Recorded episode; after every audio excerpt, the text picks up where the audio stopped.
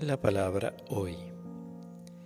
Se acercaron a Jesús los discípulos de Juan Bautista y le dijeron, ¿por qué nosotros y los fariseos ayunamos mientras que tus discípulos no ayunan? Jesús le respondió, ¿acaso los amigos del esposo pueden estar tristes mientras el esposo está con ellos?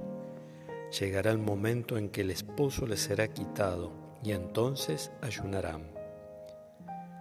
Del Evangelio de Mateo, el capítulo 9 del versículo 14 al 15.